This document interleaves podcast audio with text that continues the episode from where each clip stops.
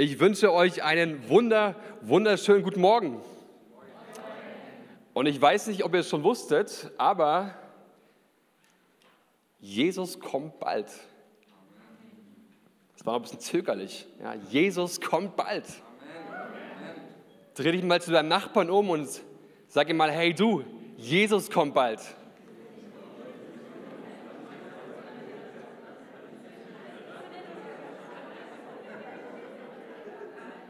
Wir waren ja der Wiederkunft Jesu noch nie so nahe wie heute. Ja? Jesus kommt bald und wir haben uns entschieden, eine vierteilige Predigtserie zu machen zum Thema Jesus kommt bald. Heute ist der erste Teil. Ich habe mich schon mega drauf gefreut auf diese neue Predigtserie. Und nächsten Sonntag ist ja bereits der erste Advent. Krass, oder? Das Jahr ist bald schon wieder vorbei. Und in der Adventszeit erinnern wir uns daran, dass Jesus gekommen ist vor 2000 Jahren als hilfloses Kind in einer Krippe, um für deine und meine Schuld zu sterben. Aber wir erinnern uns auch daran, dass er kommen wird mit Macht und Herrlichkeit, um sein ewiges Reich des Friedens hier auf Erden zu gründen. Amen. Auch daran erinnern uns wir in der Adventszeit. Und vor circa eineinhalb Jahren hat mich ein Freund gefragt, hat zu mir gesagt, hey Simon, wie stehst du zum Thema Endzeit, Entrückung der Kirche und dem Wiederkommen Jesu? Und ich dachte so, boah, keine, Ahnung. Ich weiß, irgendwann kommt Jesus wieder, da müssen auch so ein paar Voraussetzungen erfüllt sein. Aber eigentlich war es das schon mit dem, was ich über die, über die Endzeit, Entrückung und der Wiederkehr Jesu wusste. Und es ist eigentlich ganz interessant, weil ich meine, ich bin christlich aufgewachsen, ich habe mich aber die ersten 36,5 Jahre meines Lebens nicht groß mit der Endzeit beschäftigt, weil im Prinzip fast alles, was ich gehört habe, mir eher Angst gemacht hat. Ich habe mehr, mehr Angst gehabt vor dem Antichristen, als mich gefreut auf den Christus. Und ich glaube, es geht vielen Christen genauso. Wenn wir so die Endzeit anschauen, dann denken wir, hu, wir müssen Angst haben, es wird alles ganz schlimm. Aber mein Freund, äh, der mich gefragt hat, hat mich auch motiviert, die Bibel aufzuschlagen. Und ich habe die Offenbarung ein paar Mal durchgelesen und die Propheten des Alten Testaments mir durchgelesen.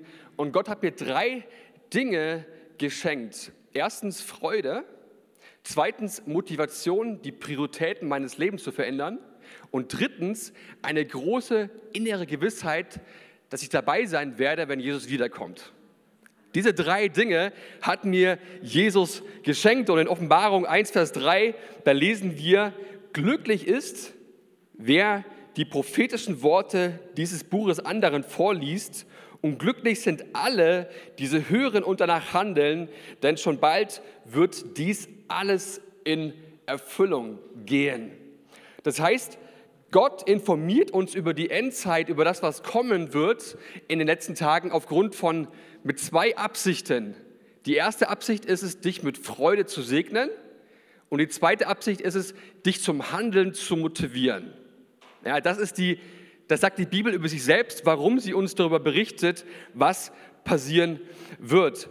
Während die Welt um uns herum voller Angst in Passivität verfällt, können wir als gläubige Christen voller Freude in Aktivität geraten. Amen. Weil, weil wir wissen, dass Jesus wiederkommt. Während die Welt oder die Menschen, die Jesus nicht kennen, voller Angst fragen, wie geht es mit dieser Welt bloß weiter, können wir voller Zuversicht in die Zukunft schauen, weil wir wissen, dass Jesus diese Welt überwunden hat, wir durch ihn mehr als Überwinder seid und weil wir wissen, Jesus wird wiederkommen. Die Welt fragt sich, was kommt? Wir wissen, was kommt. Jesus kommt. Jesus kommt. Jesus kommt sogar bald. Und im letzten Buch der Bibel, das ist das Buch der Offenbarung oder auch die Apokalypse, ja, da kriegen die Leute schon Angst vor dem Namen. Ähm, das letzte Buch der Bibel gibt uns einen Einblick in das, was passieren wird. Und sie gibt uns auch einen Überblick über die Endzeit. Und vielleicht hast du in deinem Leben noch nie die Offenbarung gelesen oder du hast bisher keinen äh, Bezug zur Offenbarung gehabt oder dich schwer getan, die Offenbarung zu lesen, weil es dir eher Angst gemacht hat oder weil du vieles nicht verstanden hast, dann hör mir ganz kurz drei Minuten zu. Ich gebe dir in drei Minuten einen Überblick dessen, was die Offenbarung sagt. Seid ihr ready? Okay. Die Offenbarung. Und zwar, die Endzeit beginnt mit dem Zeitalter der Gemeinde. Das ist die Zeit, in der wir aktuell leben. Die Endzeit beginnt mit der Ausgießung des Heiligen Geistes an Pfingsten. Das ist die Realität, in der wir heute leben. Und wir warten jetzt darauf, dass Jesus wiederkommt und uns abholt. Und über den Zeitpunkt, wann uns Jesus abholt, gibt es verschiedene theologische Ansichten. Das ist total spannend. Darüber reden wir nächste Woche. Fest steht, dass wenn, der, wenn die Kirche und der Heilige Geist nicht mehr auf dieser Erde sind, wird eine Zeit beginnen, von der Jesus sagt, es wird die schlimmste Zeit sein, die jemals über diesen Erdkreis gekommen ist. Die Bibel sagt, dass die Menschen das bekommen werden, was sie verdienen. Ich weiß nicht, wie es dir geht, aber ich bin sehr, sehr dankbar, dass ich nicht das bekomme, was ich verdiene, sondern dass ich das bekommen habe, was Jesus am Kreuz von Golgatha für mich verdient hat. Und das ist total wichtig, dass wir das verstehen. Und wenn die Kirche und der Geist Gottes weg sind, gibt es nichts mehr, was den Antichristen noch zurückhalten wird. Und dann kommt die große Trübsal oder Drangsal, nennt die Bibel es. Das sind sieben Jahre und in diesen sieben Jahren wird der Antichrist über diese Erde herrschen. Das Problem ist, es ist nicht nur der Antichrist, der herrscht, sondern auch Jesus gießt den Zorn Gottes über dieser Welt, über diese Erde und den Menschen aus. Summa summarum, in diesen sieben Jahren willst du auf keinen Fall dabei sein. Ja, auf gar keinen Fall willst du dabei sein. Darüber reden wir nächste Woche und ich glaube, du musst auch nicht dabei sein, aber äh, darüber, reden wir, darüber reden wir nächste Woche. Es wird total spannend. Und diese Zeit der Trübsal wird beendet durch das zweite Kommen Jesu. Jesus wird wiederkommen, um sein ewiges Reich des Friedens hier auf Erden zu gründen und es wird für, für tausend Jahre ähm, Bestand haben. Und interessant ist, Jesus wird den Teufel davor in die Hölle verbannen und der Antichrist und der falsche Prophet werden im Feuersee von Jesus versenkt. Alles total krass. Ähm, das ist das, was passieren wird. Dann wird Jesus tausend Jahre herrschen über diese Erde. Das wird herrlich werden. Diese tausend Jahre, die werden herrlich werden. Und genau das Hochzeitsmahl des Lammes kommt noch davor. Also Jesus feiert Hochzeit mit seiner Kirche die Kirche und Jesus werden nie wieder getrennt werden. Und nach den tausend Jahren kommt der Teufel noch einmal frei und rebelliert gegen Gott, um dann aber ebenfalls in den Feuersee geworfen zu werden, wo der falsche Prophet und der Antichrist schon auf ihn warten. Und danach ist das Endgericht vor dem großen weißen Thron, wo jeder Mensch gerichtet werden wird nach seinen Taten, deren Namen nicht im Buch des Lebens stehen. Und danach beginnt die Ewigkeit, ein neuer Himmel und eine neue Erde. Und wenn das noch zu lang war, dann erkläre ich dir noch das Wichtigste in 30 Sekunden. Seid ihr ready? Amen. Wir leben im Zeitalter des Heiligen Geistes und wir warten darauf, dass Jesus wiederkommt und uns abholt. Und es gibt zwei Gründe, warum du noch hier bist. Entweder weil du Jesus noch nicht kennst, dann ist heute dein Tag, wo du eine Entscheidung treffen kannst, ihm dein Leben zu geben. Und wenn du ihn schon kennst, bist du noch hier, um in der Kraft des Heiligen Geistes die Hölle zu plündern und den Himmel zu bevölkern. Amen. Das ist das, was aus meiner Sicht das Wichtigste, was hier drin steht. Ja, lass mal applaudieren für, für Jesus.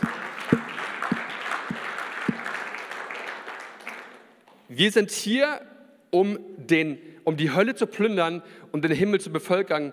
Das hat Reinhard Bonke gesagt und das ist total richtig. Sonst wären wir im Himmel besser aufgehoben als auf Erden. Glaube ich.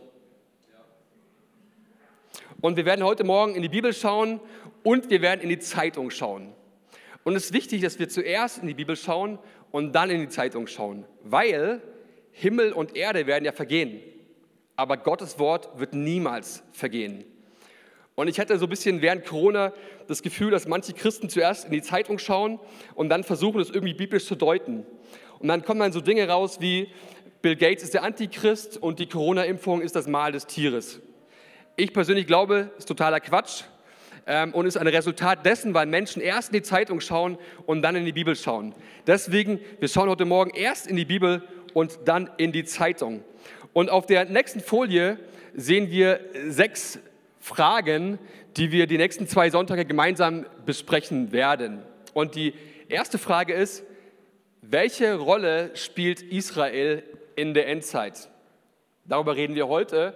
Wir reden heute auch darüber, welche Rollen spielen Russland, der Iran und die Türkei in der Endzeit.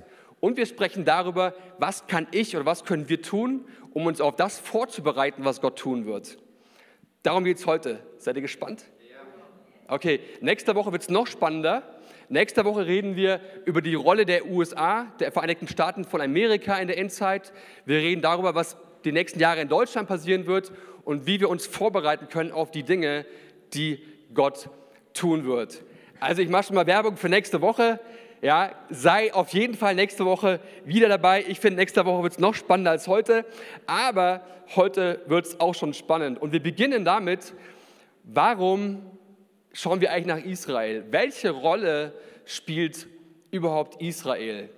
Und ich möchte immer mal ein paar Dinge sagen. Mein Bruder wird dazu auch noch einiges sagen, aber ich möchte ein paar Dinge vorab schon mal sagen und schon mal einzementieren ja, oder uns schon mal in Erinnerung rufen oder deklarieren, wie wir als Kirche hier in Langwasser zu dem Volk der Juden stehen.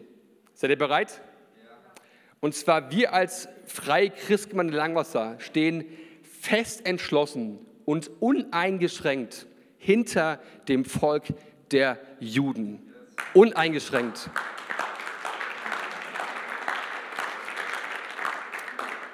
Das Alte und das Neue Testament, die Grundlage unseres Glaubens, wurde ausschließlich von Juden geschrieben.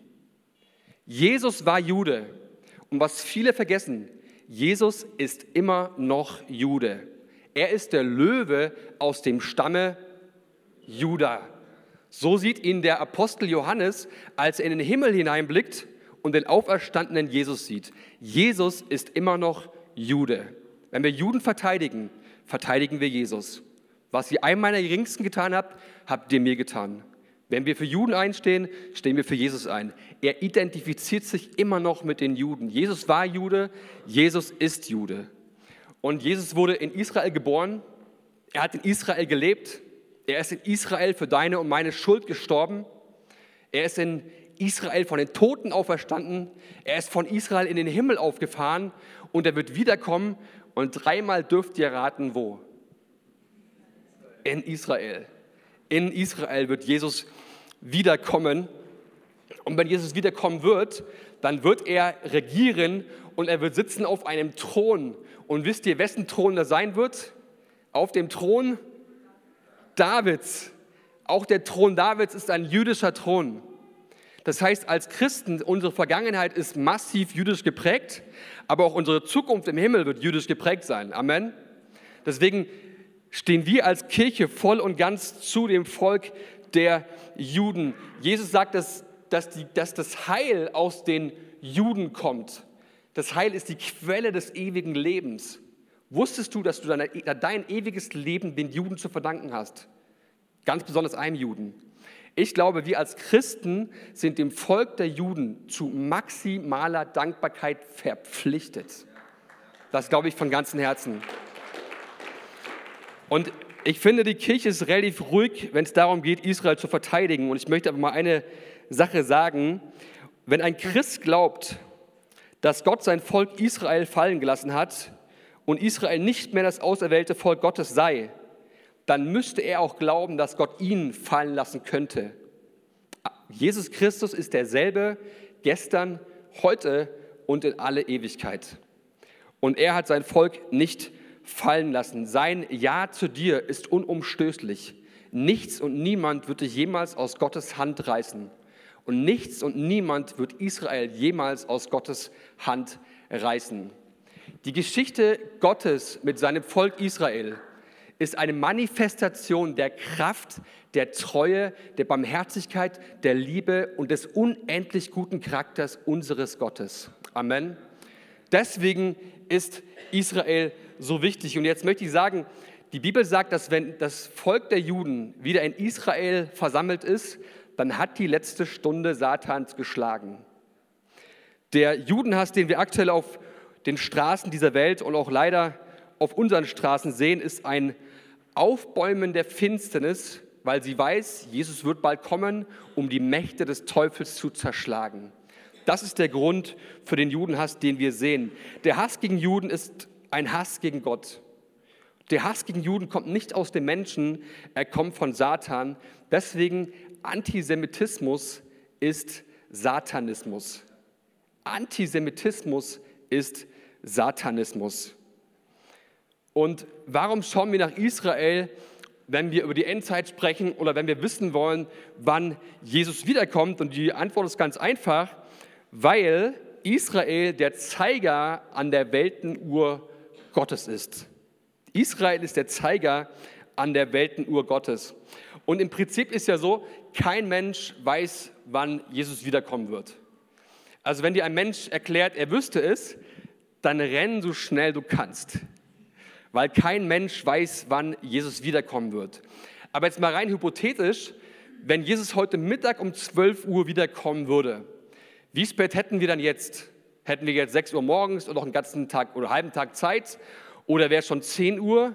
Oder wäre vielleicht schon kurz vor 12? Und jetzt schauen wir uns mal an, was die Bibel dazu zu sagen hat. Wir schauen erst in die Bibel und dann schauen wir in die Zeitung. Und in der Bibel, da lesen wir in Hesekiel 38 in den Versen 1 bis 6, da lesen wir die letzte Schlacht auf dieser Erde, bevor Jesus wiederkommt. Und es wird eine, ein Bündnis sein von mehreren Ländern, die sich gegen Israel versammeln werden zum Krieg. Diese Schlacht ist auch in Offenbarung 16 beschrieben. Es ist die Schlacht von Armageddon. Ja, da wurde schon mal so ein Hollywood-Blockbuster gedreht ne, mit Bruce Willis und Ben Affleck und so.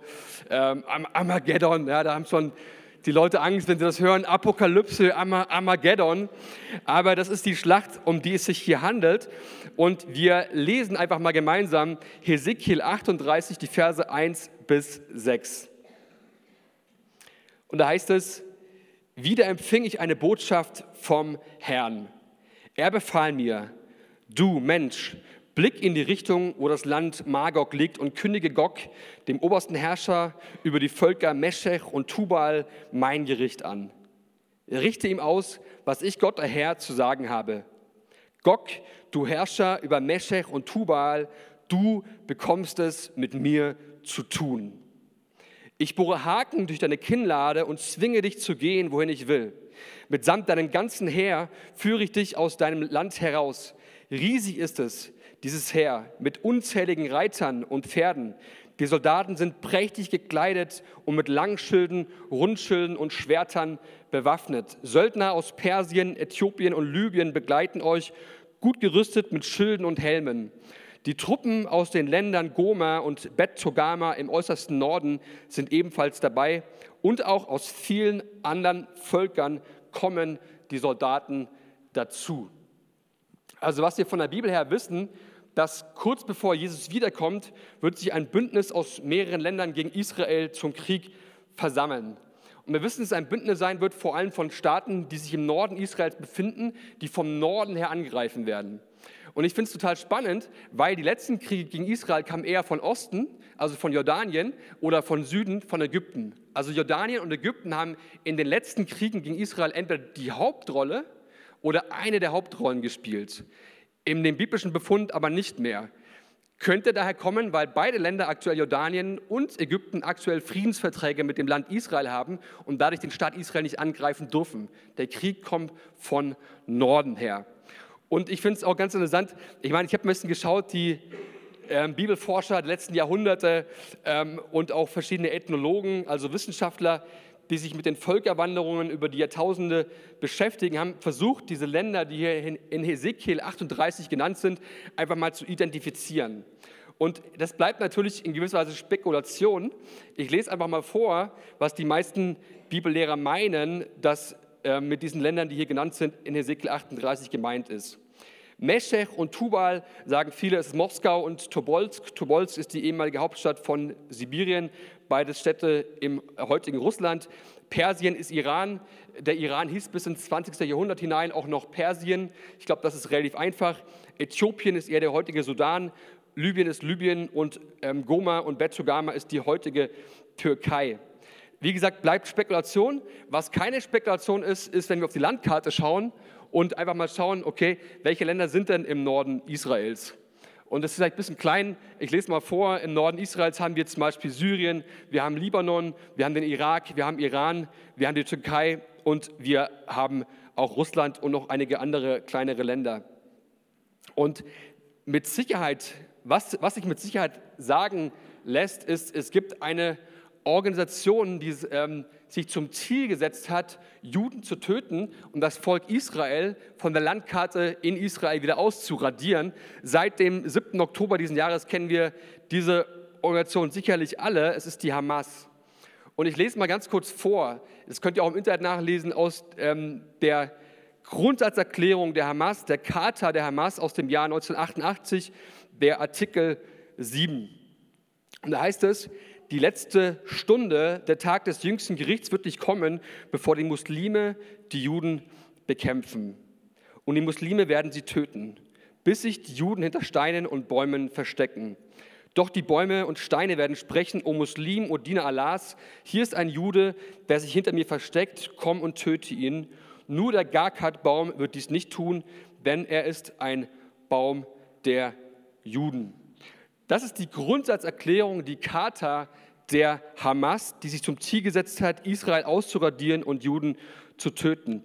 Ich finde es auch erschreckend, dass diese Organisation erst seit vier Wochen in Deutschland verboten wurde und 35 Jahre lang ab dem Jahr 1988 noch nicht verboten war. Und auf der nächsten Folie, da ähm, sehen wir einen Mann und der sieht eigentlich ganz nett aus, ähm, ist er leider nicht. Das ist der Chef der Hamas, sein Name ist Ismail Hanija. Ähm, Ismail Hanija lebt im Golfstaat Katar. Sein Privatvermögen wird auf circa ähm, etwas mehr als eine Milliarde US-Dollar geschätzt. Und ähm, dieser Mann hat den Befehl gegeben, aufgrund dessen am 7. Oktober diesen Jahres über 1200 Menschen, Babys, kleine Kinder, schwangere Frauen, Frauen, alte Menschen auf bestialische Art und Weise ermordet wurden. Dieser Mann hat den Befehl gegeben für diese grausame Tat. Ich weiß nicht, wie es dir geht, aber als ich es am 7. Oktober gelesen habe, ich war erst mal ein paar Tage depressiv und ähm, über dieses Leid, was da über so viele Menschen gebracht wurde, ähm, verursacht durch einen Mann, der den Befehl gegeben hat, das zu tun. Das ist sein Gesicht, sein Name ist Ismail Hanija, er ist der Chef der Hamas. Und als ich das gesehen habe, ich bin davon ausgegangen, dass dieser Mensch sicherlich vor, einen, vor ein Kriegsgericht gestellt wird von allen Menschen verurteilt wird und entsprechend seine gerechte Strafe bekommen wird. Leider ist das Gegenteil der Fall. Es gibt sogar Länder, die sich aktuell seit dem 7. Oktober mit ihm massiv verbünden. Und jetzt schauen wir uns die, die nächste Folie an, welche Länder das sind, die mit ihm jetzt gemeinsame Sachen machen. Und da sehen wir links oben den russischen Außenminister Sergei Lavrov mit Ismail Hanija. Wir sehen rechts oben Erdogan mit Hanija. Wir sehen da unten drunter den Ayatollah Khamenei, der Leiter des, geistige Leiter des Iran, mit Ismail Hanija. Rechts drunter sehen wir den Außenminister des Iran mit Ismail Hanija und links unten Putin und der Präsident von Iran. Es ist wichtig, dass wir keine Angst haben, aber wir müssen festhalten, die, die, die, die Allianz, die Ezekiel 38 Allianz oder die Armageddon Allianz existiert bereits die existiert bereits. Aktuell wird Israel massiv mit Raketen beschossen, muss sich militärisch verteidigen. Und ich bin eher davon ausgegangen, dass sich die Welt geschlossen hinter Israel stellen wird, was leider nicht passiert ist, sondern im Gegenteil, es gibt viele Länder, die aktuell ihre diplomatischen Beziehungen zu Israel abbrechen und Israel Kriegsverbrechen vorwerfen und versuchen, die israelische Führung vor Kriegsgerichte zu ziehen. Und dann lesen wir mal, was Jesaja 54, Vers 17 zu sagen hat. Das ist ein Wort gerichtet an das Volk der Juden, an das Volk Israel. Da heißt es, keiner Waffe, die gegen dich geschmiedet wird, soll es gelingen. Und alle Zungen, die sich gegen dich vor Gericht erheben, sollst du schuldig sprechen.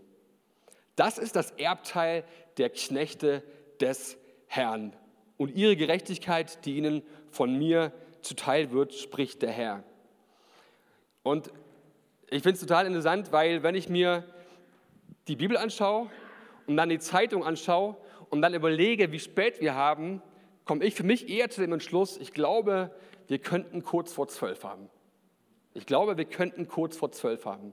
Wir sind nicht weit weg von dem, was Hesekiel 38 beschreibt als Ereignis direkt bevor Jesus wiederkommt.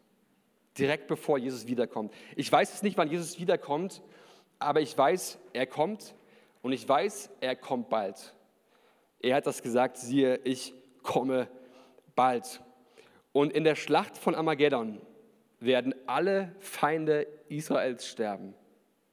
Und die Bibel sagt ausdrücklich, nicht aus Menschenhand, sondern durch einen Hauch aus dem Munde Jesu. Durch einen Hauch aus dem Munde Jesu. Jesus macht so. Alle Feinde sterben. Das reicht. Das ist der Gott, dem wir dienen. Das ist unser Gott. Er hat die Welt fest in seiner Hand und nichts ist ihm unmöglich. Er hat auch dein Leben fest in seiner Hand. In der Endzeit spielt Israel die Hauptrolle, aber Gott ist der Regisseur. Gott ist der Regisseur und er hat alles in seiner Hand. Und ich möchte dir und uns zum Ende der Predigt zwei Fragen stellen. Und die erste Frage ist, gibt es Dinge in deinem Leben, die du ändern würdest, wenn du wüsstest, dass Jesus morgen wiederkommt? Gibt es Dinge in deinem Leben, die du ändern würdest, wenn du wüsstest, dass Jesus morgen wiederkommt? Und als ich angefangen habe, mich mit dem zu beschäftigen, was die Bibel sagt zum Thema Endzeit, war ich total motiviert. Und das war, ich hatte damals Urlaub und in dem Urlaub habe ich schriftlich definiert, fixiert, was ich ab sofort ändern will. Ich habe auf die Stunde runtergebrochen, mir definiert, wie viel Zeit ich im Gebet verbringen möchte, wie viel Zeit ich im Lobpreis verbringen möchte, in der Gegenwart Gottes, wie viel Zeit ich in andere Menschen investieren möchte und wie ich mein Leben gestalten möchte. Und ich ähm, kam voller Elan und Vision aus dem Urlaub zurück. Und ich arbeite bei einem großen Automobilzulieferer in Nürnberg und ich war damals verantwortlich für alle Lieferungen an einen großen Automobilkonzern mit Sitz in Stuttgart. Die haben so einen Stern als Unternehmenslogo. Die meisten wissen es. Und damals ist ein Schiff im Suezkanal hängen geblieben. Dann gab es noch einen Großbrand in der Chipfabrik und dann noch ein Erdbeben in Japan, bei dem viele Produktionskapazitäten zerstört wurden. Und das war total interessant. Damals, während ich im Urlaub war, kam, hat die Unternehmensleitung von mir beschlossen, ein Team von Spezialisten zusammenzustellen, denen ihre Aufgabe es ist, diese Probleme zu lösen. Und ich dachte ja so, boah, also Großbrand, äh, Schiff im Suezkanal und Erdbeben, das kann ja lustig werden. Und ich kam, wie gesagt, voller Elan aus dem Urlaub zurück und zwei Tage nach meinem Urlaub kam meine Unternehmensleitung auf mich zu und haben mir erklärt, dass es ab sofort meine Aufgabe ist, dieses Team zu führen. Und in dem Moment waren alle meine Pläne äh, zerstört. Ich habe ein halbes Jahr nichts mehr anderes gemacht, außer arbeiten. Und nach dem halben Jahr bin ich zu meinem Chef und habe ihm gesagt, wir müssen da was ändern. Ähm, und ich, seitdem arbeite ich in Teilzeit, weil, weil ich gemerkt habe, ich will mehr Zeit ins Reich Gottes investieren und ich will einen Unterschied machen. Und mir war bewusst, was es für meine Karriere bedeutet. Mir war bewusst, was es bedeutet für meinen Monatslohn. Aber ich möchte einen Unterschied machen im Reich Gottes. Ich möchte, mein Ziel ist es, mein Leben möglichst so zu nutzen, damit ich Reich Gottes bauen kann und ein Segen sein kann für andere Menschen. Das ist der Grund, warum ich, warum ich hier bin. Und Jesus hat mal gesagt in Lukas 21, Vers 34. Da heißt es, passt auf, dass ihr euch weder durch ein ausschweifendes Leben und Trunkenheit noch durch die Sorgen des Alltags vom Ziel ablenken lasst, sonst wird dieser Tag euch überraschen. Ich weiß nicht, wie es dir geht, also mit einem ausschweifenden Leben und Trunkenheit habe ich jetzt nicht so die Probleme, aber der Alltag, der Alltag, der kann uns schon manchmal ganz schön davon abhalten, in Gottes Gegenwart zu kommen, oder? Der kann uns manchmal ganz schön abhalten davon, in Gottes Gegenwart zu kommen. Und ich weiß nicht, welche Dinge in deinem Leben dich davon abhalten, in Gottes Gegenwart zu kommen, für den Ort, für den wir geschaffen wurden. Und für den einen ist es dran, sich selbstständig zu machen und um mehr Freiheit zu gewinnen, dadurch mehr Reich Gottes bauen zu können. Für den anderen ist es dran, weniger Netflix zu schauen oder weniger Zeit mit Twitter, Facebook und Co zu verschwenden. Für den einen ist es dran, eine beschädigte Beziehung in Ordnung zu bringen. Für den anderen ist es dran, seine Menschenfurcht abzulegen, um mit seinen Nachbarn und Arbeitskollegen über Jesus zu sprechen.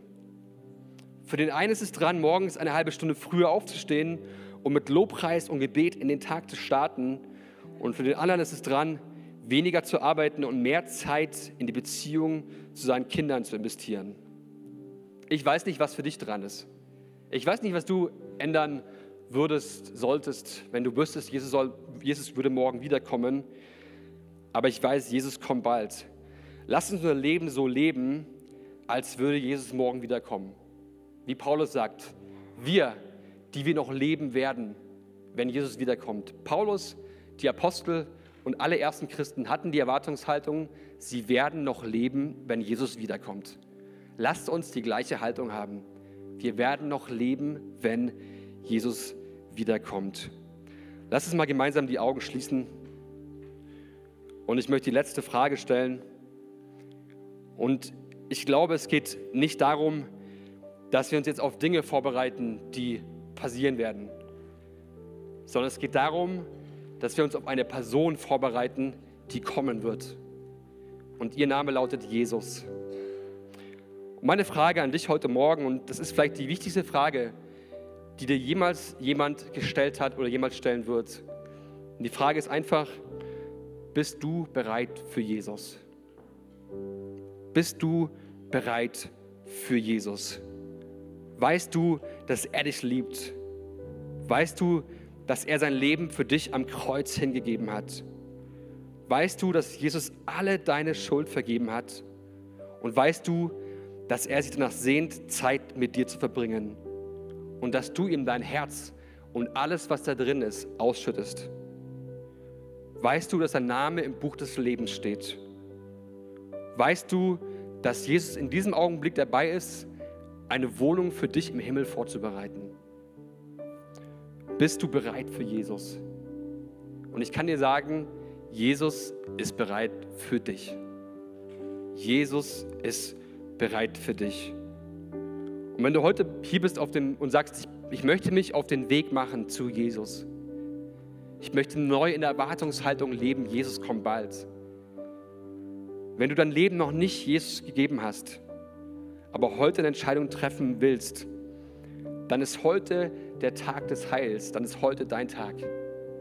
Dann ist heute der Tag, wo du dich entscheiden kannst, dein Leben in die Hände von Jesus zu geben. Es ist die beste Entscheidung, die ein Mensch jemals treffen kann. Und während alle Augen geschlossen bleiben, du musst nicht nach vorne kommen, du musst nicht aufstehen, aber ich möchte ein kurzes Gebet sprechen. Und wenn du heute Morgen hier bist und sagst, ja, ja zu Jesus. Mein Leben gehört ab heute Jesus. Dann bitte ich dich einfach, einfach kurz die Hand zu heben, damit ich weiß, für wen ich bete. Einmal kurz die Hand heben. Halleluja. Halleluja. Halleluja. Danke, Jesus. Jesus, wir kommen heute Morgen zu dir, weil wir dich brauchen. Wir brauchen mehr von dir, Jesus. Du allein bist Herr, du allein bist gut. Du hast unser Leben und diese Welt in deiner Hand. Nichts und niemand kann uns jemals aus deiner, aus deiner Hand reißen, Jesus. Wir erheben dich. Und wir kommen heute Morgen zu dir und wir beten, Jesus, vergib du alle Schuld. Vergib uns unsere Schuld. Wasche uns rein. Schenk uns deinen Heiligen Geist für die Tage, die kommen werden. Mach uns mutig. Schenk uns deine Kraft. Hilf uns dabei, die Dinge loszulassen, die uns noch davon abhalten, ganze Sache mit dir zu machen. Wir preisen deinen Namen, Herr Jesus. Du allein bist gut. Du allein bist Herr und du regierst. Unser Leben gehört dir. Du bist Herr dieser Kirche. Und Jesus, wir warten voller Vertrauen auf dich. Wir warten voller Vertrauen auf dich. Und wir lieben dich. Und wir brauchen dich, Jesus. Wir deklarieren, Jesus, du hast gesiegt am Kreuz von Golgatha. Du hast bezahlt für unsere Schuld. Unser Leben gehört von nun an dir. Nur noch Jesus. Hilf uns dabei, Jesus loszulassen. Hilf uns dabei, dir die Ehre zu geben, dich groß zu machen in unserem Leben, aber auch durch unser Leben hindurch. Danke, Jesus. Lass aber noch eine, noch eine Minute in der Stille bleiben. Einfach eine Minute Zeit nehmen, einfach im Gebet Gott darauf zu antworten, was er dir gezeigt hat.